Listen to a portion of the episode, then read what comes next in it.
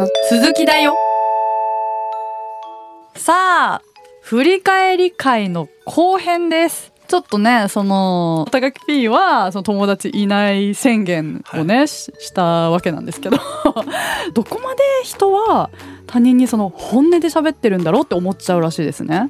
そのお家でまあ家族とかにはじゃあ本音でなんか喋れることをあじゃあ友達にはどどこまでどこまでの本当に本音の本音っていうかさらけ出して喋ってんだろうっていうのを考えちゃうとそれって友達なのって思っちゃうってことですよね。深くうなずいております。でも確かにそうやって考えると私もじゃあ本当に親しいもう親友と言っていいような友達にもやっぱり気を使うって絶対にあるじゃないですか、うん。でもそれって家族にもそうだしなんかあこれ言ったら傷つくかなとか、なんか気を使うってと思いやりもうそれの違いもちょっと難しいけどなんかね本音を言わないでいることとかも確かに友達にもあるかもって。で後からなんかあ実はあの時ああ思ってたんだよとかいうこともあるしみたいな。でもそのさじ加減確かにね難しいね。そうですよね。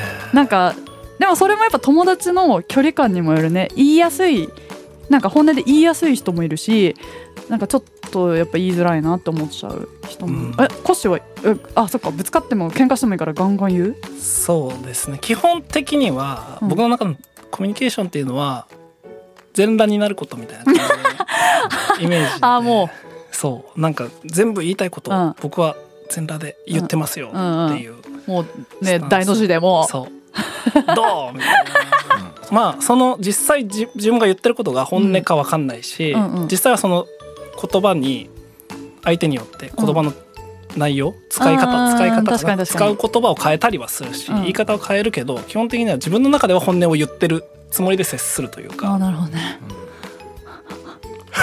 いやその発言おもろすぎる。やばいな。中二だなこれ。ちょっと。最高じゃないですか。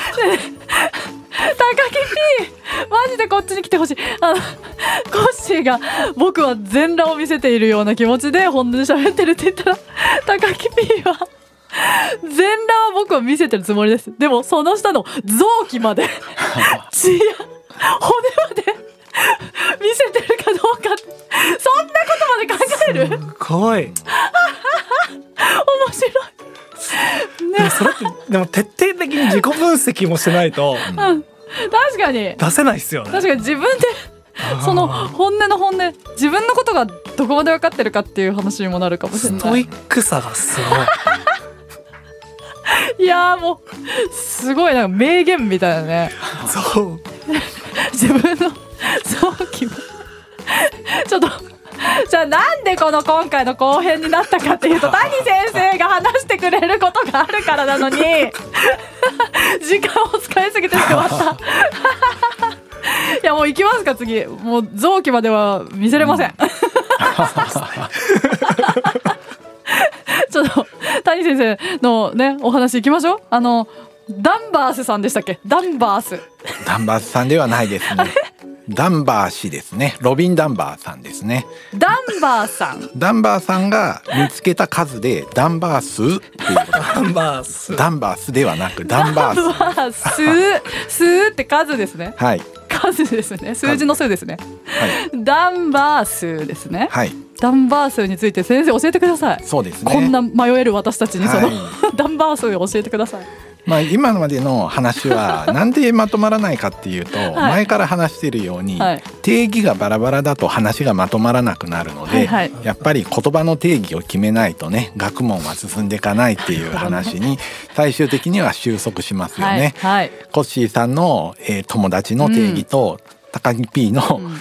定義が全然違うもんだからだからもうすれ違うという話になっちゃうわけですよね。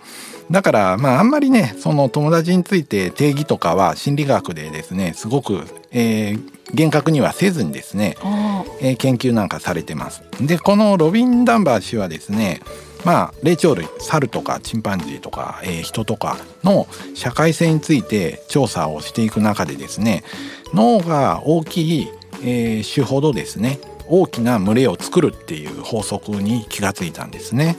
そうなんだまあ、えー脳がね大きければ大きいほどグループの大きさがねどんどんね増えていくんですね。うんそしてですねその線を、えー見出してですね人の脳溶石に対応する群れの数は150人っていうね、うんえー数に行き当たるんですね。はいですからこの150っていう数がダンバー数というふうに言われてえーおりましてはあ人の、えー群れのですね、えーおおよその、まあ、ネットワークの、えー人数の数というふうに言ってます。あ対人関係の中でも最大150人って先生おっしゃってましたその話にね、これがえーダンバー数結びつくわけです。これがダンバー数ということになります。はいはいえーですからまあ深い、えー関係、えー浅い関係たまに会う関係とか、うんまあいろいろ、えー集めてですねで自分がまあたまに会ったらね、えー気兼ねなくそこそこ喋れるっていうような人は150人ぐらいだというふうに、えー考えているわけですね。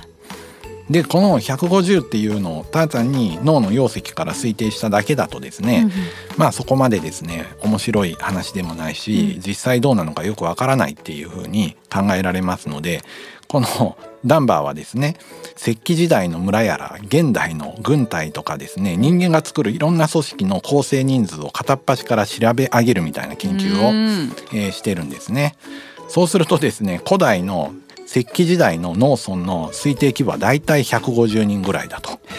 で、えー狩猟時代でも部族の推定規模はだいたい150ぐらいだと。だで古代ローマ軍の基本単位もだいたい15060ぐらいだと。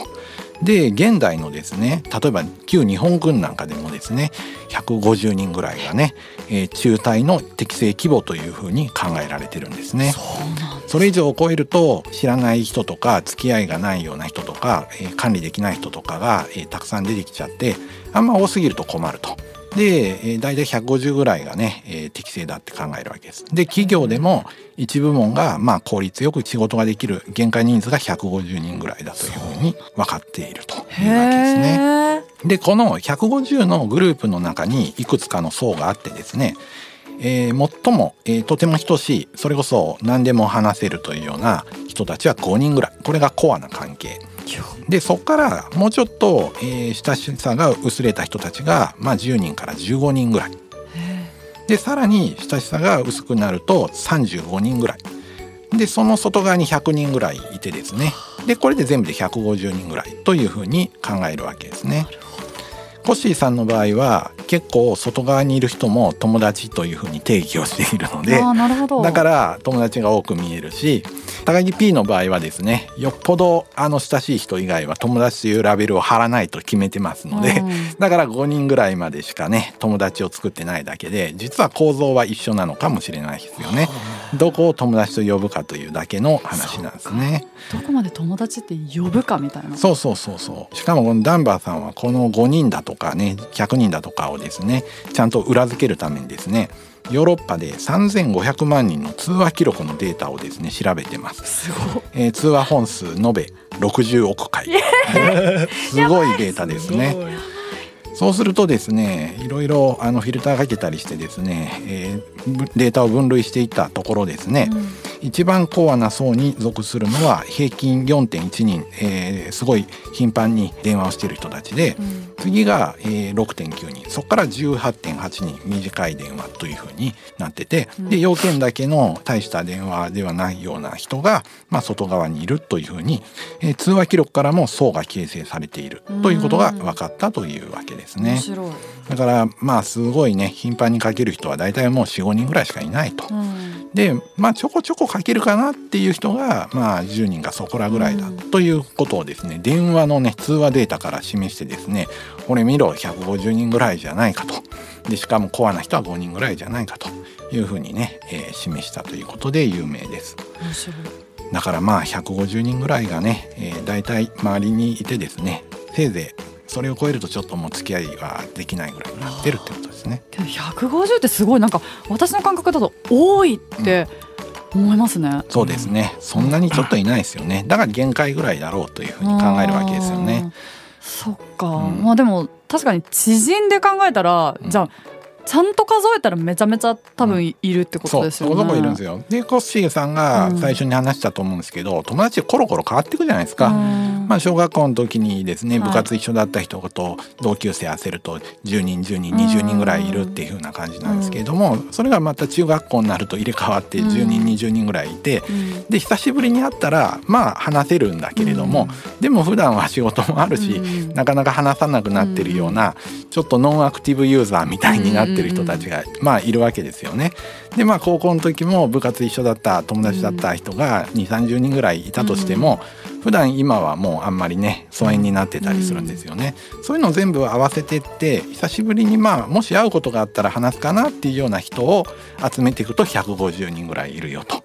でもう150人全員友達だよっていうふうにコッシーさんは、えー言ってるというわけですね。でも150人まあね会ったら話せるし気兼ねなくね過ごせるっていう人がいたとしてもいつも150人と付き合うわけにはいかなくって、えーだからまあ150人のうち実際普段ね話す人は5人ぐらいとかせいぜい10人20人ぐらいにね収まるって話なんですよね。だ友達はそこそこね、えーいると。まあダンバーのようにもう人のことを群れだと考えてしまえばね。群れ群れ我々もね我々の自分が属している群れだと思ってしまえばそしたらまあそこそこいるんですよね。えちなみに谷先生は友達っていうその谷先生のハードルはどんな感じなんですか？いやもう群れだって話を聞いてしまったら まあ全部群れの中にみんな入ってて知ってる学生とかまあそこそこねうんあの付き合いのある学生とかね OB とかもはいはい群れの一員。もう全部ね飲み仲間も全部群れの一員でその群れの中によく話す人と、えー、まあ普段はあまりね疎遠になってる人がいるっていうイメージで関係性が深いとか浅いとか、ねしょっちゅう。頻繁に会うか会わないかとか。そうそうそうそはあ面白い。そっか。う、うん、やっぱこうやって心理学を 極めてると 友達とか知人とかっていうよりも群れ。群れ。ただの群れ。そう。群れの中のそう。の濃度みたいな。どこまでを友達って名前つけるかだけの話で 群れ。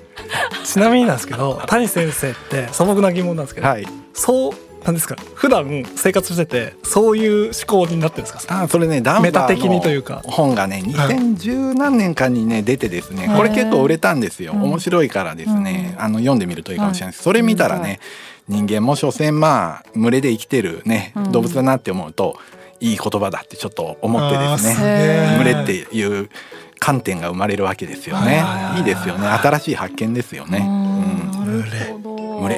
ちなみにそのコアな一番上の人が5人っていうふうにおっしゃってたんですけど、うん。5人ぐらい、うん。そのいわゆる親友ってカテゴライズする人って、そこに当たるっていうイメージなんですか？それとも家族とかっていう話ですか？まあ、家族とかはやっぱ間違いなくコアなところに入ってきますよね。でそこに親友入れるかどうかは微妙なところでもう一個外の枠の15人ぐらいのところに親友を入れたり仕事でもう頻繁にやり取りするもう本当にパートナーみたいなね、はいは人を入れてくるっていう人もいると思いますね。でもそっかそっかこれってうん。だから、ダンバー数はうん。その群れの話だからそ友達限定じゃないんですね。その同僚とかそう。あの家族もってことなんですね夫婦とか。うそうです。あ親とか。人付き合いする数が150ですから家族も親も入れますし。あなるほど。うん、でもって、えーもちろん一緒に仕事してる人もいるしで本当に、まあ、友達みたいなのもいるし、まあ、仲間みたいな全部入れて150人ぐらいしか、まあ、付き合えないよってことですよね。うん。その話聞きながらすごい思うんですけど、うん。例えば家族とか、まあ、親友とかっていう相手に対して、なんかちょっと期間が経ったり慣れてくると逆にこっぱずかしくてうん。本音を話せないみたいなとこああったりするじゃないですか。ね。兄弟とかね。そうそうそう、あれって何なんでしょう、うんあるよね。親とかね。そう。さっきの話で言うと、うん。た高木 P の,、あの臓物まで見せろってういううん。話で言うとそれ見せれてないじゃないですか。なんなら着飾ってるぐらいのああそうか。家族には逆に喋れないけど友達には喋れるとかもあったりね。そうそうそうそう、ん。でも多分そのコうん。アな人だし、うん。本当は本音を言いたい人とかうんっていうのもあるじゃないですか、あれ何なんでしょうね。まあね難しいですね。親に単にね全部言えなくなるのは単なる思春期かもしれないですし。ねえーまあ仲良い人ほどね言えなくなってしまうのはなんか関係性の変化かもしれないですしそこは人の性格なんかもね影響してくるかもしれないですよね。だからコアメンバー5人とか言うんですけれども、えー必ずしも全部喋る関係であるかどうかは、えー関係がなくてそう常によく一緒にいて頻繁にやり取りするような人が、まあ、5人ぐらいは周りにいるよっていうことですね。まあ家族とかね、仕事で非常に密接に付き合う人が、まあ、45人ぐらいいるね。そっかコッシーとか私の場合はその腹はどんだけ腹割って喋れるかみたいな観点で考えすぎてるんだ。そ の別にそうじゃななくて、う。ん。頻度とかうん。そもそもさそう。自分のこと全然喋んない人だっているわけじゃないですか、内向的というか、そう。うん。で家族にだって自分の本音基本言わないし。恋人にも言わないしとか、親友にも、うん。そんなにそもそも自分のことを話しませんっていう人だってこの5人っていうのがあるわけうんだとしたら、その観点はうちらがちょっとあのよそっちに寄ってんだねその なんかどんだけ。そう自己開示によってどれだけ開示できるか競争みたいな話になってて。高木さんもだね。はい。開示しなくっても人付き合いはできますので。開示しなくってもいつも一緒に仕事して仲良くやれてる人はいますから、はい、なんかね開示大会みたいでたくさん開示できればできるほど友達だみたいな方向にみんな行っちゃうんだけどでも多分ねそ そうい。うのそういうことの方が多分一般的には多いと思いますね。そういうことをやり出すとキリがないから学者はそういうことはせずにですねもう純粋に付き合いのね距離だけで見てるっていうことになりますね。群れ。なるほどね。あこのポッドキャストチームもじゃあ群れてるわけですね。群れてるわけですそれぞれのダンバー数に入ってますもんね入ってます。き必ず入ってます。もう150の中には入ってます個内側ぐらいにいるような気がねうん。しますね。こんだけ頻繁にやってるとっね。と確かに。うん。一つのものを作り上げてますからね4そう人でそうそうそう。4層構造ぐらいで、うん。一番外の100人よりはもう一個中にいるような気がしますね。確かに。一番コアなところはやっぱ家族とかだからねうん。難しいですけども2と3の間ぐらいとかにいるかもしれないからどこだろう。仲良くやれてる。楽しくやれてる。そうですよね。つながってる感じがありますね、じゃあ、うん例えばこのチームは本当にあの 好きなんですけど仕事で、うん。職場ですっごい嫌いなうん。人がいるとするじゃないですか、その人もでもしょうがなく毎日じゃあ顔を合わさなきゃいけない人もこの中に入っちゃうってことですよね。群れだから。そう。付き合いしてるわけですからね。結局嫌いだけれども毎日挨拶してるってことは。は関係ないんだ。そう。でしかも嫌いだからどうやってあの人と付き合おうとか戦略も考えてるわけだから間違いなく人付き合いしてますよね。嫌いな人と結構我々は人付き合いしてるわけですようわそう思うとやばいねダンバース。この中にだからなんかさ最初このそっちの観点を考えないとさなんか最初のコアなのはどんだけその愛があるかみたいなさすごい深いか、でだんだん薄まってってなんか浅い友達とかって思いがちだけどそうじゃなくって嫌いな人とかも嫌でも関わらなきゃいけない人とかもこの群れだから、うん自分のその人間関係の中には入っちゃってるわけですその通りですね。場合によってはコアな人が嫌いっていうことだってあり得るわけですよ。家族で仲悪いっていうことがあるわけですから。うわそっか。やっぱ親友でしょって言った方がいいですね。そうですね。好意を表すという意味でね、あーでもずだったら150人ぐらいとしか付き合えないんだとしたらやっぱ嫌な人とはできるだけ関わらないでそんあの好きな人をできるだけ多くしたいって思いました私は。そうですね。そうですね。そう。はそうか基本的にみんなそういう動機づけで動いてると思いますよね、うん。うんうん嫌いな人は外していきたいですよね、うん。なるべくね。ですもね付き合いで外せないっていうこともねありますよね。そうですね。結構近いところにね苦手な人いたりすることもあると思いますよね。そういうこともありますよね。そうですね。ちょっとすみません。あもう一個だけちょっと質問はいいですか？長くなる？